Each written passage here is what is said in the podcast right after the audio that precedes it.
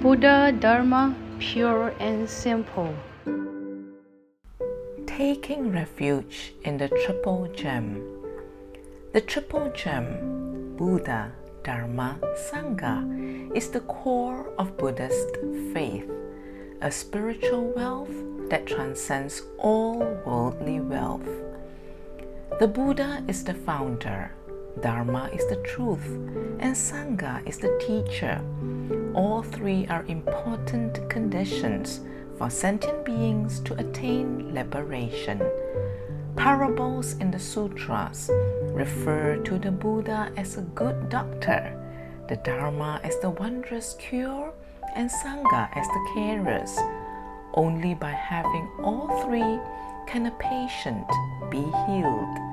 Likewise, in life, only by relying on the power of the Triple Gem can one be free from suffering and obtain happiness. Only then can one be at perfect ease and find liberation. The Buddha is like the light that nurtures all beings. Light shines, warms, and allows life to mature. Light drives away darkness and fear. Sunlight brings warmth and allows plants to grow. Similarly, the Buddha's light illuminates the mind. Taking refuge in the Buddha is like building a power station in one's mind that continuously generates wholesome qualities of loving kindness, wisdom, and faith. The Dharma is like the water that nourishes all beings. Water cleanses, eradicating defilements and karmic hindrances. Water quenches thirst and allows plants to thrive, enabling one's well being and growth. Taking refuge in the Dharma is like building a waterworks in one's mind that nourishes the body and mind, cleansing away afflictions and defilement. The Sangha is like a field, enabling the planting of merit and virtue.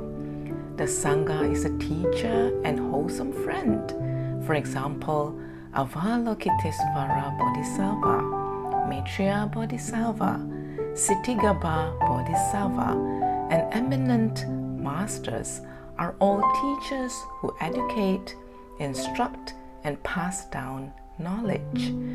The Sangha serves and offers all beings convenience.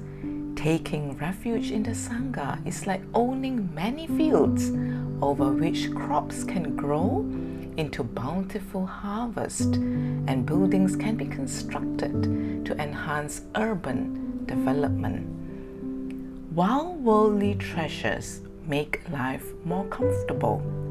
The Triple Gem is a spiritual treasure that brings peace, happiness, liberation, and ease. It can be likened to how an elderly person finds support from a walking stick, or how children find safety through calling out to their parents for safety from danger. Similarly, one finds safety from adversity through the power of contemplating the Triple Gem, even when not in their presence. Simply being mindful of them brings power to the mind. To truly take refuge in the Triple Gem, one begins with taking refuge in the original Triple Gem, then advances to the abiding Triple Gem and lastly takes refuge in the intrinsic triple gem. The Buddha said that all sentient beings possess the Buddha nature. By taking refuge in the triple gem, one takes refuge in oneself. As said in the sutras, the mind, the Buddha, all sentient beings are all one and the same. Therefore, one must be respectful and have faith in the Triple Gem to reap the benefits. Although taking refuge in the Triple Gem does not constrain one to the precepts, a sense of faith, in itself a precept. Faith represents one's mind and character, which should never be infringed upon. Taking refuge in the Triple Gem is not only about recognizing a master, but to have faith in oneself and to take refuge in one's intrinsic nature. It is to practice self discipline and self respect through following the Buddha's teachings on basic human morality and to uphold fundamental values of ethics. This can be done by practicing right action, right speech, right mindfulness, as well as the three acts of goodness. Do good deeds, speak good words, and think good thoughts. In this way, one's physical, verbal, and mental karma is purified. Such is the true meaning of taking refuge in the Triple Gem. Please tune in, same time tomorrow as we meet on air.